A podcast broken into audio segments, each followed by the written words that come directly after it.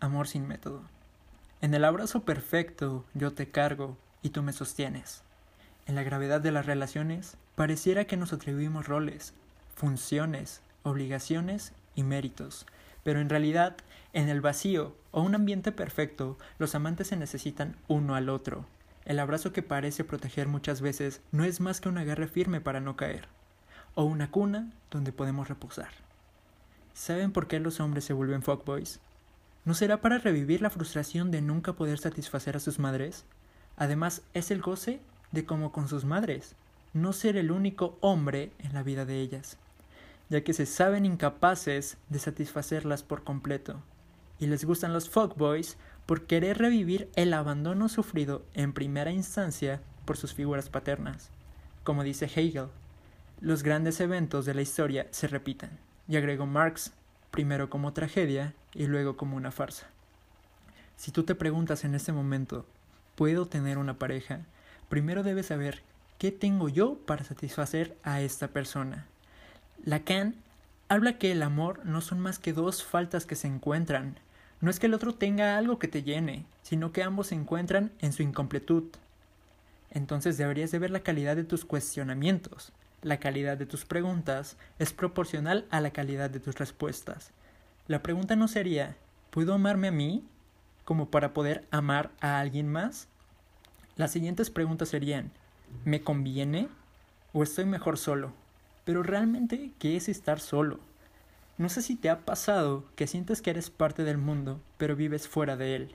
Cuando empiezas a recorrer tu camino, cuando tienes prioridades, cuando tienes una visión clara y definida, cuando tienes estándares, cuando sabes poner límites.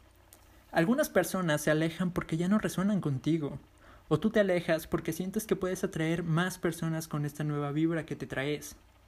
No importa quién seas, yo sí creo que todos nos sentiremos solos en algún momento, quizá poco entendidos o incomprendidos.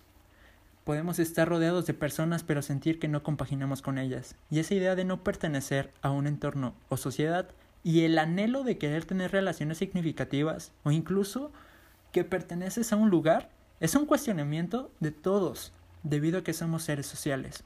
Mientras busquemos ese hogar o esa pertenencia afuera, difícilmente la vamos a encontrar. Porque lo que expresamos es un reflejo de lo que somos, Queremos salir, explorar cosas y no vemos el interior. Cuando estás bien con tu interior, todo lo que está afuera, serás capaz de superarlo. Tenemos esa esperanza de encontrar algo allá afuera, pero si tú no estás bien adentro, se vuelve un caos. Sentirás soledad, vacío, te sentirás hueco. Entonces cuestionate esto. ¿Cómo puedo aprender a estar conmigo mismo, con mi presencia, con mi yo? ¿Cuánto vale tu mérito? y cuánto le pones a las acciones que haces por ti y por las personas. El alcance es todo lo que envuelve a lo que te hace sentir bien, y el límite empieza donde el alcance termina, provocando el sentimiento de culpa. Pero ese es el problema, la culpa. Es la peor emoción de todas. Es como sentirte lástima y tienes que ver cómo te hablas. Pero todo nace de la responsabilidad de no tener límites desde un principio, lo cual saca la siguiente pregunta. ¿Cuánto compromiso tendrás con tu palabra y con todo lo que quieres para ti o para alguien más? Una vez que eres fiel a ti mismo, encuentras tu centro. Entonces el exterior se vuelve parte de eso. Vives en el mundo y aun cuando el mundo no está dentro de ti, es un reflejo de lo que tú tienes. Muchas personas cometen el error en cualquier tipo de relación de dar por hecho que conocen a la otra persona, de dar por hecho la confianza, el respeto o que se admiran. Y creo que es una de las mayores trampas, y esto solo provoca que bajes la guardia, des por hecho que como las cosas son increíbles hoy, mañana también lo serán. La realidad es que es un sube y baja. Lo importante es cuando se presentan las bajadas, seamos conscientes, aceptemos y hacer algo para volver a ir hacia arriba. Porque si sigues que sigas yendo hacia abajo, eso chocará. Entonces, en lugar de deprimirte, enojarte porque ya no es como antes, ¿qué puedo hacer o podemos hacer? Porque si ya estás en esa etapa, es porque ya encontraste a alguien que te resuena igual, que quiere hacer lo mismo con su vida. Ya no juegan a relacionarse, ya no quieren o están en un momento de su vida que quieren rodearse de personas como tú. Entonces es la importancia de elegir bien tus relaciones. Eso de seguir saliendo por salir y perder tiempo, dinero y energía, eso es de gente que no es capaz de tener maestría emocional, ni control de la energía sexual. Es algo que tienes que experimentar, quizás sí, pero en un momento ya da flojera. Entonces ya vas y buscas crear ese tipo de relaciones. Ahora, no des por hecho nada, porque si lo haces ya no habrá nada nuevo que descubrir.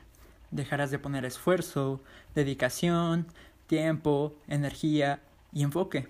Estos recursos recuerda que son limitados. Tienes tanto dinero en el banco. Tu día tiene 24 horas como el de todos.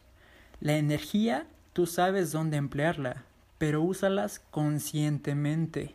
Ahora, no puedes andar gastando estos recursos en plan, nos vemos a las 5 y cuando se ven solo piensas en el trabajo y estás con otras así cosas en la cabeza. No, absoluta presencia.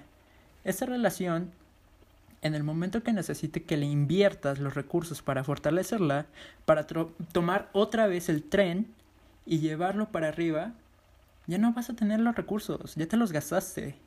Entonces tu pareja también tiene que poner sus recursos. Estamos pasando por una crisis, ya la identificamos y decidimos algo juntos. Cuando tú estás saliendo con alguien, tienes un buen enfoque, dinero y tiempo, porque aún no formalizan algo. El problema es cuando dejas de hacerlo. Entonces dejas de invertir los recursos, dejas de sorprender, dejas de hacer ejercicio. Entonces tienes que tener metas. Una vez que consigues algo, porque si no, te relajas, entras en, una zona de confort. Y eso está mal, porque la realidad es muy diferente. Pero el hecho de tener metas pequeñas es algo importante. Ok, ya conseguiste al chava que te gusta. ¿A dónde vas con esta chava? ¿Realmente me conozco? ¿Realmente se conoce?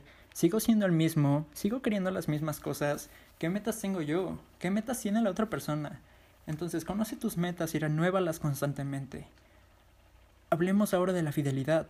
¿Qué pasa si me siento obligado a ser fiel a alguien cuando en el fondo no quiero? No es lo que haces, sino desde qué posición lo haces.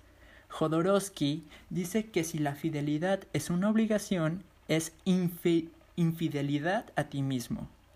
No le estás siendo infiel a la otra persona, sino a tu esencia, a ti mismo.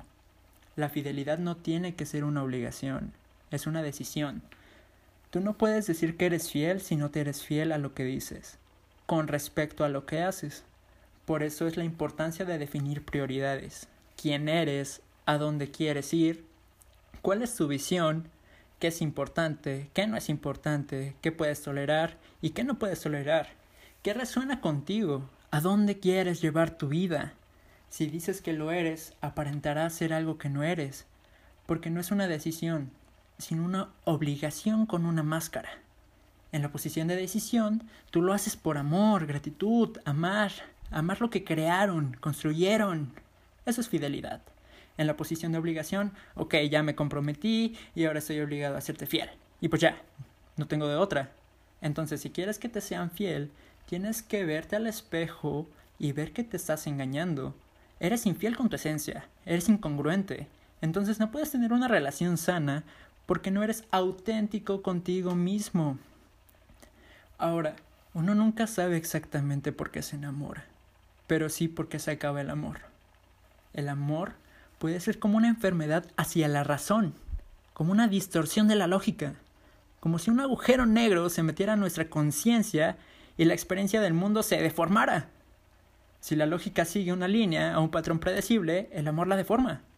Al estar enamorados nuestra lógica se ve nublada o inclusive deformada, pero al parecer, como por arte de magia, a medida que el amor se está disipando, como un crudo regreso a la realidad de un domingo en la mañana después de beber demasiado, la lógica regresa y somos capaces de aplicarla. Aún en retrospectiva, el amor se va y regresa la lógica.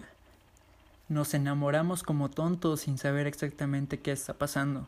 Disfrutamos, gozamos, imaginamos un mundo mejor. Los detalles más tontos son fantásticos. Después que se va el amor, la razón cae de regreso a la normalidad y todo se vuelve razonable. Entramos ciegos al amor y salimos calculadores, matemáticos, cuantificando todo con pros y contras. En la pérdida del ser amado, el deseo se vive como una hemorragia.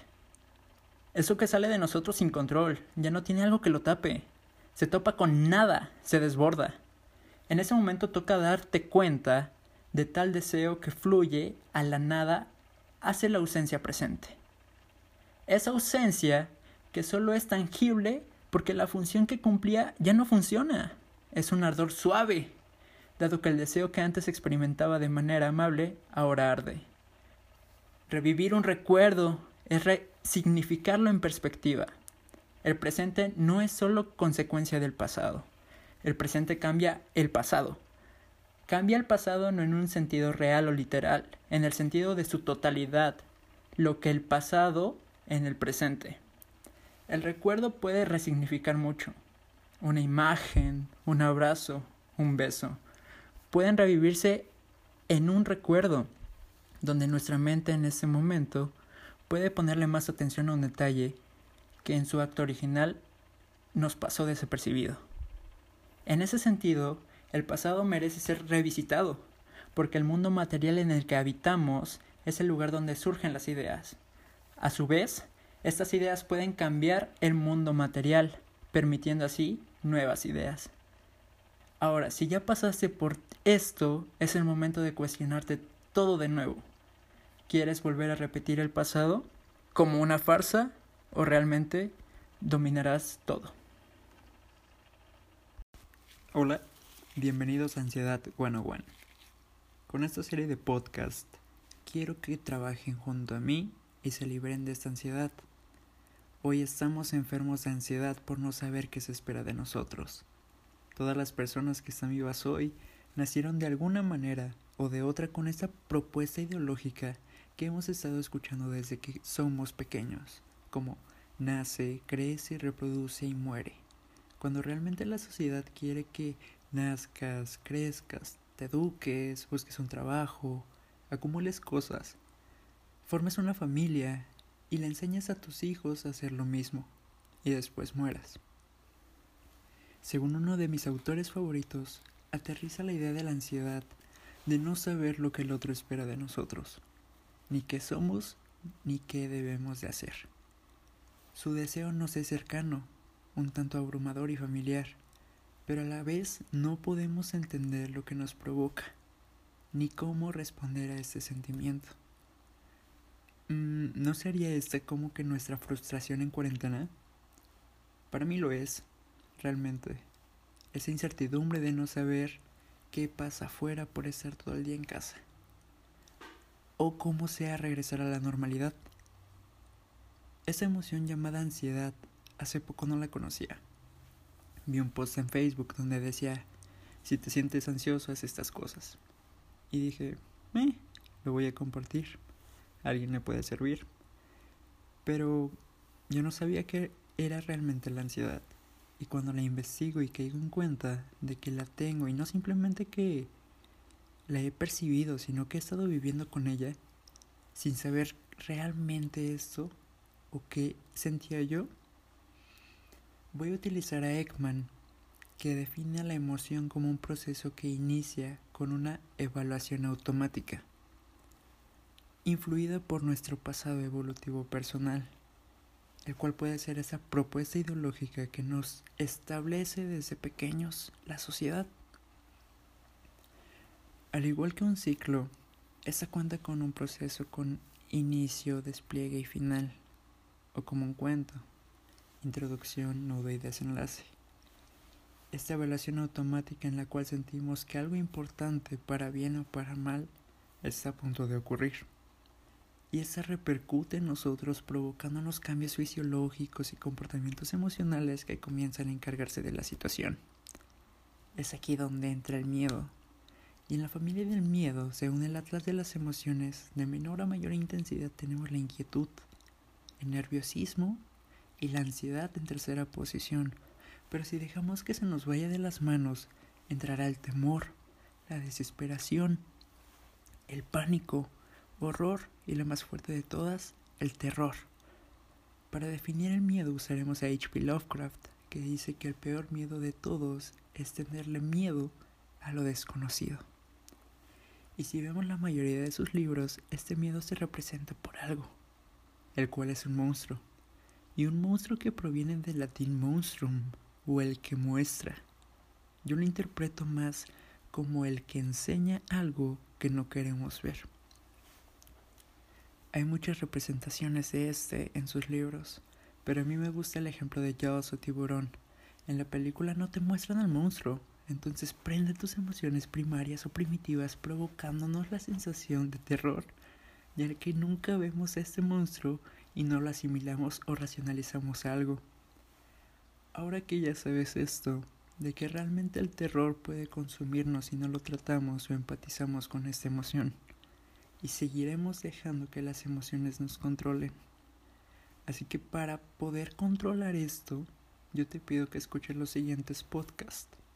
El primero hablará del monstruo de la ansiedad, en el cual trataremos herramientas que yo encontré o usé para reconocerlo.